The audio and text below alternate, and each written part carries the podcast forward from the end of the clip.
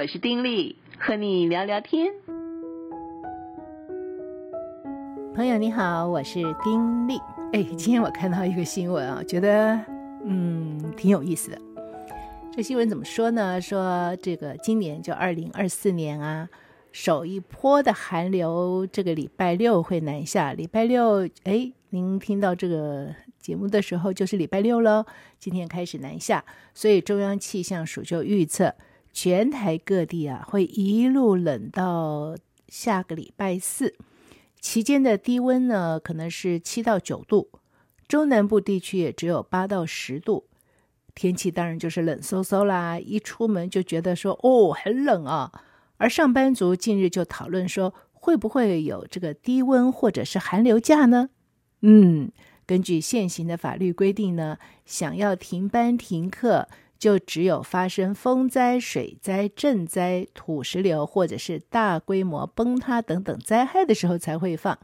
不过如果实在是太冷太热想放假，还是有一个唯一机会，怎么说呢？好，先看看这个劳动部职业安全卫生署，他们指出已经订有寒冷天气期间户外作业安全健康指引，意思就是说要提醒雇主寒流期间对于劳工要多点关心，而且针对需要长时间在偏远地区或者是户外从事作业的工作者呢，譬如说从事营造工程啊、大楼外墙清洗呀、广告招牌吊挂呀。这个线路检修啊、外送啊，还有农林渔业等等户外作业啊，雇主都应该要特别注意低温作业的风险，而且呢，需要采取必要的应变措施。然后再依这个职业安全卫生法的规定哦，雇主啊应该订定而且执行职业安全卫生的管理计划，而且采取必要的安全卫生措施。特别要注意保暖及留意劳工的健康状况，防止这个职业灾害。如果没有依规定采取低气温环境作业的各项安全卫生还有应变措施，以致导致劳工离灾的话呢，就要依法查处就办，最高可以处三万到三十万的罚金。那如果大家真的期待会有低温或者是寒流假，唯一的可能是什么呢？就是天气太冷了，导致发生灾害，比如说交通、水电中断啦，供应困难啊，影响通行啦，上班上课的安全都受到影响啦，或者有致灾的疑虑啊，必须要撤离或者是疏散等等哦。在这种状况之下，各县市的首长才能够依其他天然灾害来裁量，宣布停止上班或者是上课。像在二零一六年的时候，那个霸王级的寒流来，嗯，有的学校就停班停课。当时就是因为积雪影响交通，而不是天气有多冷。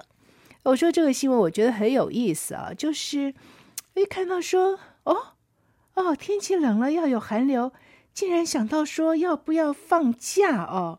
我不知道，呃，正在听这个单元的你呢？会怎么想法哦？因为在我的脑袋里面呢，这就是一件很有趣的事情。天气冷要放假，而且这个冷就是七到九度、七八到十度啊！我为什么觉得不可思议呢？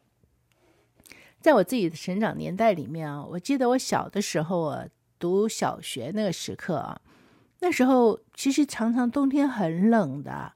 那个气温，如果我没有记错，说不是不到五度的，五度、三度啊这样子，所以早上起来的时候是都会下霜。呃，我们家住那种那时候那个年代嘛，都是平房，早上起来呢，透过窗户可以看到巷子对面的人家屋顶上都白白的一层，都是霜。然后上学的时刻呢，那个路上都是什么小草啊，因为不像现在是这样的马路。那个时候旁边都是稻田，有小草的，那个草上都是霜啊。当这个太阳稍微出来的时候，霜就会有点要化成水，但是基本上都还是可以看到霜。说霜是什么呢？就很像冰箱里面那种小小小小的碎碎的冰，很冷。而那个时刻，衣服不像现在哦，我们现在有很多保暖的衣物，什么发热衣啦，哦，什么羽绒衣啊等等，又轻又软又暖，穿不了几件，真的就会很暖，甚至还有这个发热包，对不对？都可以让我们保暖。但是在那个年代里面，哪里有这些东西啊？那个衣服根本就不保暖。所以只有把可以穿的衣服都穿在身上。我印象好深好深啊，在学校里面啊，我们这些同学其实都是些小朋友啊，就比赛看谁衣服穿得多，就在算一二三四五六七九十，可以，真的是可以穿到十件的，但是真的不暖。衣服其实不见得是要穿的多，对不对？哎，穿的要够暖。质量要够好，你穿一个纯羊毛的一个内衣，哦，就暖的不得了。你穿那种普通的所谓嗯质料很不好的卫生衣，而且那个时候也不是有什么绒啊什么的哦，绒啊这些东西虽然穿起来不是很舒服，但是我认为它还真是比较保暖哦。哎，可是那个时候真的都不保暖，包括是外套什么的，真的没有什么保暖的衣物，所以真的是很冷很冷。裤子也不够厚啊，那个袜子就是普通袜子，甚至有些同学，嗯，还没有好的鞋子可以穿。你就知道那个时候这些孩子啊，就我们在小的时候，哎，那个冷是多么多么的冷，而我们需要去忍耐那个冷啊。那对于父母呢，我印象很深刻，每年的冬天啊，我妈妈的手啊，前面手指头前面都会裂。因为那时候都是没有洗衣机嘛，都是要手洗衣服哦。那现在的年轻朋友可能很难想象，对不对？那时候都是要手洗衣服，冬天啊，水很凉很冰，要手洗衣服，洗了衣服可能又吹风，对不对？因为都是在户外啊，又就吹风，要晾衣服、晒衣服，所以那个手手指前面都裂了。我就记得每一年的冬天，妈妈都是需要擦干油啊什么的，让那个裂手的状况比较好一点。我自己呢，每年冬天啊，哎，手啊脚，尤其是脚都生冻疮。嗯，现在可能年轻朋友真的不知道什么叫冻疮哈。哎，我那个时候真的每一年都会生冻疮，就是脚上会一块块哦，红红的，会痛啊，而且。当这个天气一暖的时候，那个冻疮其实也会痒啊。哎，是为什么会生冻疮？就太冷了吧？哈，实在是冷。那除了冻疮之外呢，这个皮肤发干呐、都呢有点要爆皮裂啊，这些就不在话下了哦。那么在这么冷的这样子的状况里面，没有人会想到说，哎，冷了。那就窝在家里休假吧，不上学吧，不上工吧，哎，不要做这些家事吧，好像没有哎。我回想在那个年代当中，这种外在的环境哦，这个非常的就算是恶劣，不知道为什么那时候觉得比现在真的是冷很多，哎，就是恶劣，但是好像没有听到什么人抱怨呢。啊、很多时候确实很冷，就会看到这个巷口啊、邻居啊这些哦，就在那边哦搓着手，冷啊冷啊冷啊。可是好像也没有人抱怨，顶多呢大家就呃这个早一点都各自回家哦，然后呢就关在小小的房子里取暖。那个时候哪里有暖气啊？没有暖气。那以我们家来说呢，我就记得天冷的时候呢。会把那个木炭炉子啊，呃，放在屋里面，然后呢，就是这个烧个木炭呐，取暖。好在那时候的房子呢，也不怎么严实，所以呢，烧木炭，但是房子啊，哎，大概多多少少都会有一些的缝啊，不会像现在在屋里烧木炭，我觉得还挺危险的哈。但那个时候，反正那个房子本身的结构就不是很严实的，所以呢，还算是安全。哎，是这个样子的耶。呃，记得。呃，在读小学的时候，那时候我的小弟出生，我的小弟出生呢，刚好就是冬天，所以在烧木炭取暖的时候呢，还罩一个那个竹篓子，上面干嘛呢？就给他烤尿片哈、哦，因为那时候都是布的尿片啊。那这个冬天又常常下雨，这不干呐、所以都要在上面去烘烤。哎，那些画面啊，我真是印象深刻，很难忘。是这样子走过来的。那么对于一些学生来讲，一样的，在那么冷的天气里面，好像没有人说因为冷然后不来上课，大家都会去。那少数的同学会有这种手套啊、保暖啊，就大家还挺羡慕的啊。那我自己对于嗯上学的时候经过这些稻田，然后看到这些霜啊。呃，都我印象非常深。一方面，霜在没有化的时候是那种白白的一层附在这个植物上面，这些草啊叶子上面，我觉得很美啊。另外一种美就是，当它有点要融化的时候，有晶莹的水珠啊，我就觉得更美。但是有霜的日子啊，这那个冷气、凉气真的就会从好像从地下就是往上腾的那种感觉。哦，一走路啊，稍微一呼一下。哦，那个白气啊，就这样出来了哈。哎，但是在小孩的时候啊，这样子的呼啊呼，然后有白气出来，还觉得挺好玩啊。所以下课的时候，大家都在这个走廊上啊什么的，就来呼，看谁呼的最多哈。哎，是这样子的，在那样子的一个很冷的天气里面，大家用这样子的方式，反而觉得有些的乐趣啊。哎，这个新闻却说，嗯，气温可能到七度。然后就在想说，要不要放假？要不要放假？哎，我就觉得，哎呦，怎么会是这个样子啊？方面呢，七度啊、九度这种气温实在谈不上低温。我们说这种的温度要放假，我觉得在嗯国外，不要说在美洲那些国家了，日本啊、韩国可能都会觉得很好笑，对岸中国可能也觉得啊很好笑啊。哎，很多的地方这种温度挺暖和的呀。怎么会考虑到要放假呢？那这个中间是什么样的一个因素会这样呢？那当然，我也不否认啊。其实，呃，不管是上班族也好，或者是这个学生也好，多多少少会期望有意外的假期。譬如说，以我自己来讲啊。呃，我我也常常很希望放台风假的，只要听到有台风消息，想到说可以放台风假，有说不出的一种兴奋。那当然，这种兴奋还有其他的一些因素啊。因为在小的时候呢，台风所带给我们的，虽然家里面都会有损失，可是，在孩子的心里，那是一件非常有意思的事情。台风结束之后，要到处去看看啊，哪里的墙倒的最多，什么人家的树倒了，怎么样怎么样，就觉得好玩啊。那虽然自己家里也会有损失，然后台风过后家里就要开始去修这个竹篱笆啦，需要什么补瓦啦等等，但是在孩子的心眼当中，至少对我来说，不觉得那是一种的压力啊，或者是一种负面的感受，总觉得在。那个气氛里面有种说不出的一种兴奋与好玩，以至于我大了之后呢，对于台风假一直是有些啊，要放台风假，好好玩啊，有这种感觉。一直到有一次，我那时候在香港工作啊，那一样香港要打风球，说可能放台风假，哎呀，我就又表现出来了这种感受，哇，要放台风假呀，哎呀，好好玩啊。结果有个长辈当场哦，就这个指正我说，你怎么可以有这么想法呀？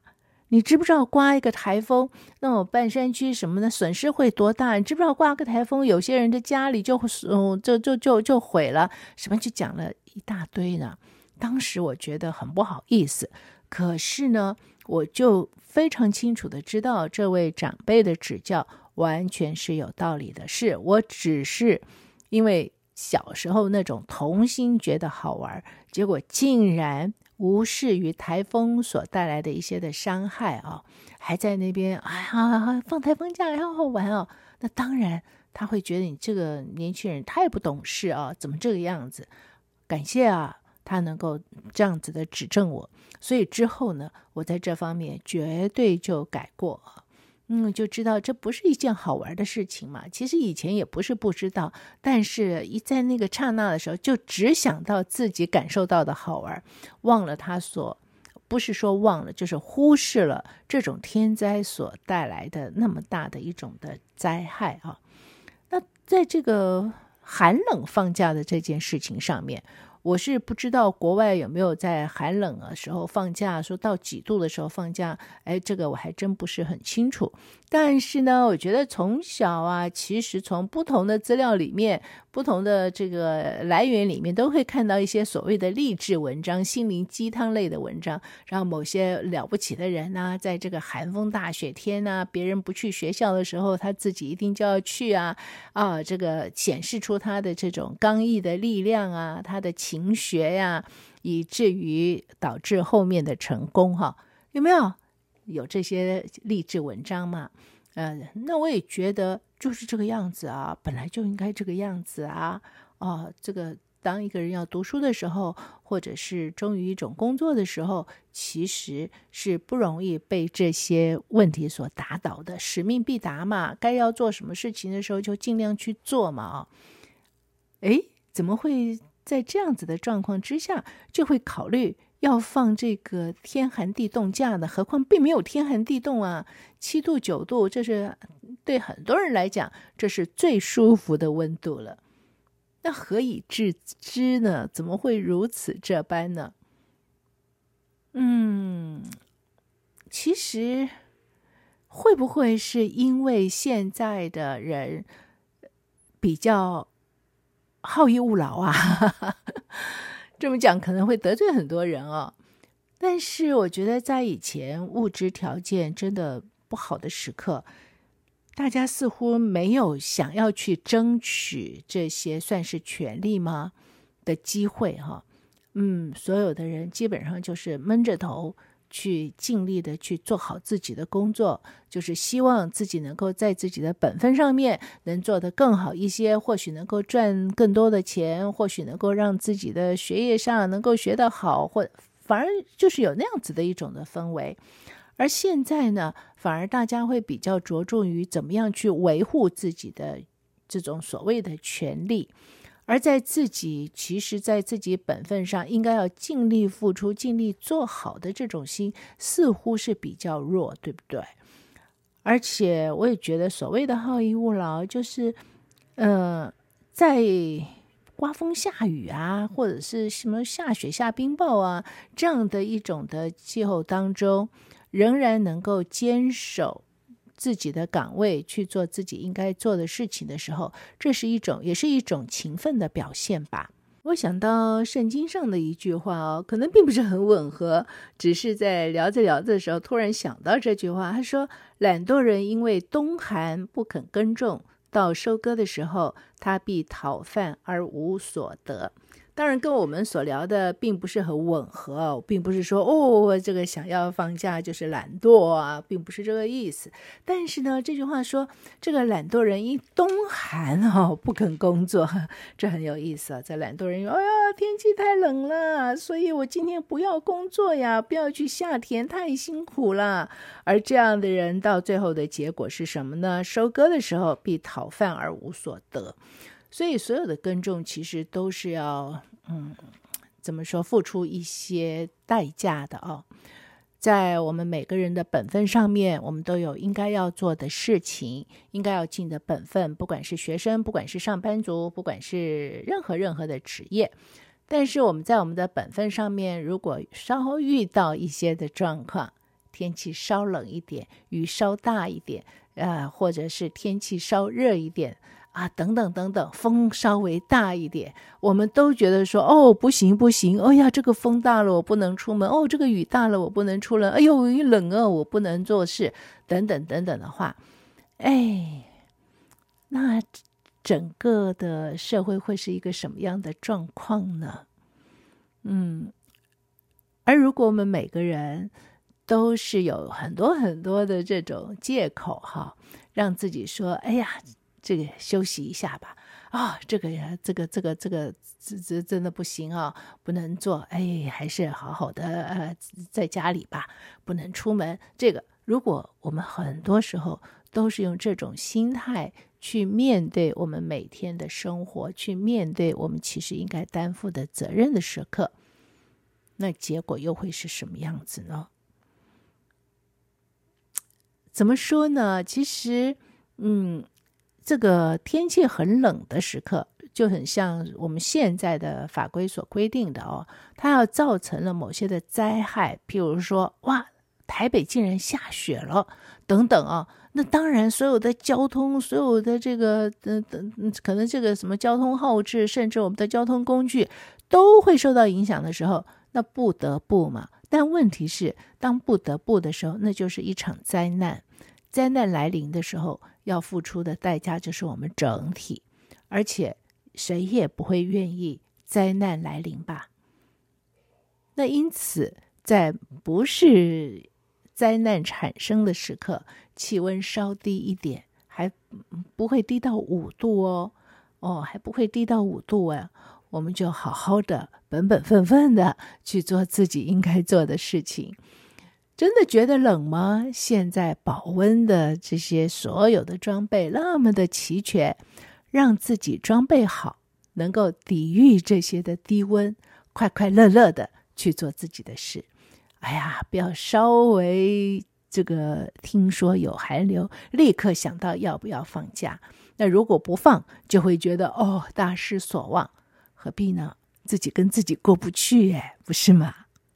好了。今天聊到这儿，不知道你会不会赞成我的看法哦？其实就是闲聊一下，看到这个新闻，我自己心里是觉得些许的讶异哈，所以闲聊一下，我们下回再聊。跟你说再会，祝福你平安喜乐，